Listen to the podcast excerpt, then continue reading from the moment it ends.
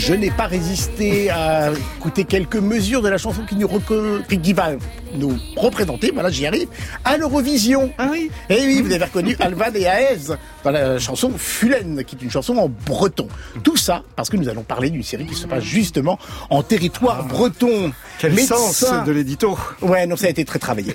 Médecin empathique et dévoué, Christine se consacre entièrement à son métier et son mari depuis qu'un drame a brisé sa vie quelques années auparavant, la mort de son bébé juste après l'accouchement. Mais elle vient de recevoir sur son portable une vidéo contredisant cette vérité où l'on voit son enfant être assassiné. Et oui Du coup, elle retourne dans l'île bretonne où tout a commencé et elle est accompagnée de son mari. Cette île bretonne est un lieu refermé sur elle-même, battu par les flous où son retour n'est guère apprécié, car une ancienne malédiction plane sur ce bout de terre rocailleuse, malédiction annonçant l'avènement de 30 morts au retour d'une femme qui pourrait bien être notre héroïne. Et en effet, dès son retour, c'est con, les cadavres commencent à s'accumuler. Ah, débute un huis clos contre la montre pour empêcher le massacre, démasquer le tueur et surtout pour Christine découvrir enfin le secret de la naissance et de la mort ou de la non-mort de son fils. L'île aux 30 cercueils, une adaptation du roman éponyme de Maurice Leblanc, une série en 6 épisodes, diffusée sur France 2 depuis le 21 mars. Ça a très très très bien démarré, près de 4 millions de téléspectateurs pour le premier épisode et une très légère perte entre guillemets, ce qui est quand même bon signe effectivement. Les gens sont restés pour voir le deuxième épisode, ça a même battu le remplaçant euh, avec, Joey Star sur TF1. Une série qui comme le roman mêle thriller, wooden it et légende, légende surnaturelle et le livre avait été précédemment porté à l'écran en 1979 sur Antenne 2 et c'était Claude Jade et Jean-Paul Tsenaker qui partageaient la vedette. J'ai reçu une vidéo sur mon portable. Où c'est Allez D'un numéro inconnu des images de mon accouchement. Il est pas mort par accident, on l'a tué. Venez visiter Sarek, l'île aux 30 cercueils. C'est la première fois que vous venez? Je suis né à Sarek. La légende dit que le jour où la mort te reviendra, il y aura de nouveau 30 cercueils. Qu'est-ce qui t'a pris de venir ici? J'ai besoin de réponses. Écoute, Christine, ça tient pas debout ton histoire. Papa, tu sais qui a tué mon fils? Ils nous écoutent. Ils se cachent. Ils te veulent du mal. De qui tu parles? Si tu continues avec tes conneries, c'est toi qui vas finir par être morte. 35 30 cadavres. Il y aura 35 30 cadavres, 30 cercueils. 30 cadavres, 30 cercueils. J'irai jusqu'au bout. Je t'en fais la promesse.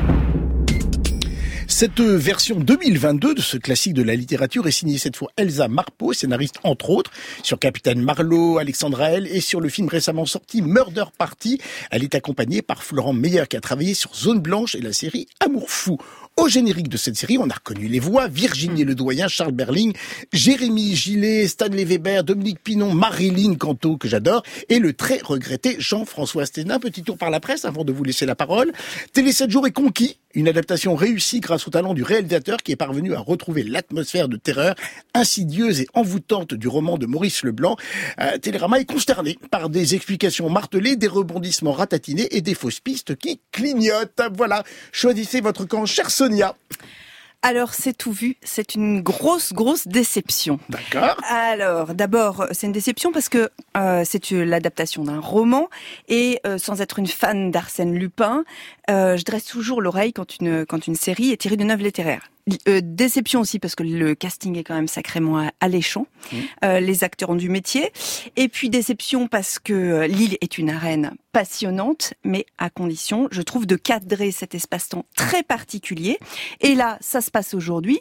Mais aujourd'hui, bah, on a Internet, et donc même coupé du monde géographiquement, en fait, on n'est pas coupé du monde. Euh, or, Sarek est une caricature d'un monde euh, complètement arriéré. C'est peuplé de psychopathes. Ils sont quasi tous cinglés. Alors du coup, euh, au C'est un peu rayon- les coups sanguins, oui, ça c'est vrai. ah bah carrément. Alors du coup, au rayon euh, Bienvenue euh, dans une île de dingue, ça m'a rappelé ce film anglais de 73, L'homme de paille de Robin Hardy, en anglais The Wicker Man, qui Avec décrit Oui, exactement, qui décrit un village en proie à une folie euh, collective meurtrière, mais là où l'homme de paille est très puissant psychologiquement, bah, je trouve que l'île aux 30 cercueils traduit une méconnaissance totale de la nature humaine. Et en premier lieu, c'est vraiment Christine Vorsky pour moi le plus gros problème.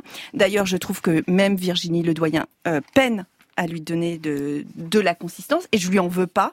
Je ne crois personnellement jamais euh, aux réactions de Christine. Je trouve que du début à la fin de la série, elle se jette dans la gueule du loup. Euh, capacité d'apprentissage, zéro.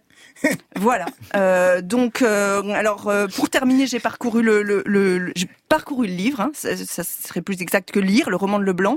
Et vous n'êtes pas obligé de vous précipiter chez le libraire. Mais Véronique Dergemont, qui inspire Christine, n'est bon, donc c'est pas une, une fémène. Hein, Leblanc, il était né en 1864, mais en tant que personnage, elle tient. Christine Vorsky, non. Pour moi, l'île aux 30 cercueils, donc euh, voilà, bah, ça vaut pas le détour. Voilà, passez votre la chemin, région, ne prenez si, pas la barque. Mais euh, pas la série. Benoît. Eh ben moi, alors j'ai été un peu déçu. Euh, je suis allé sur le tournage, j'ai vu comment ça s'était passé et j'avais. Je m'en fous. Vous non, pas me mais non, mais vacances. du coup, j'espérais. non, mais c'est pour expliquer pourquoi j'étais déçu parce que j'espérais beaucoup, beaucoup de, de l'île aux 30 cercueils. Euh, au final, euh, j'ai aimé l'ambiance. Je trouve que Frédéric Mermoux... Il va pas, il retient, non, non, non, il retient, je vais, il retient. Je vais, je vais y arriver, je vais vous expliquer ce qui m'a déçu, mais je vais vous dire déjà ce que j'ai aimé. J'ai aimé l'ambiance et je trouve que Frédéric Mermoux a réussi à mettre une certaine ambiance, une de, qui parfois euh, me fait pas forcément frissonner, mais mais je sens vraiment, il sait faire monter la, la tension.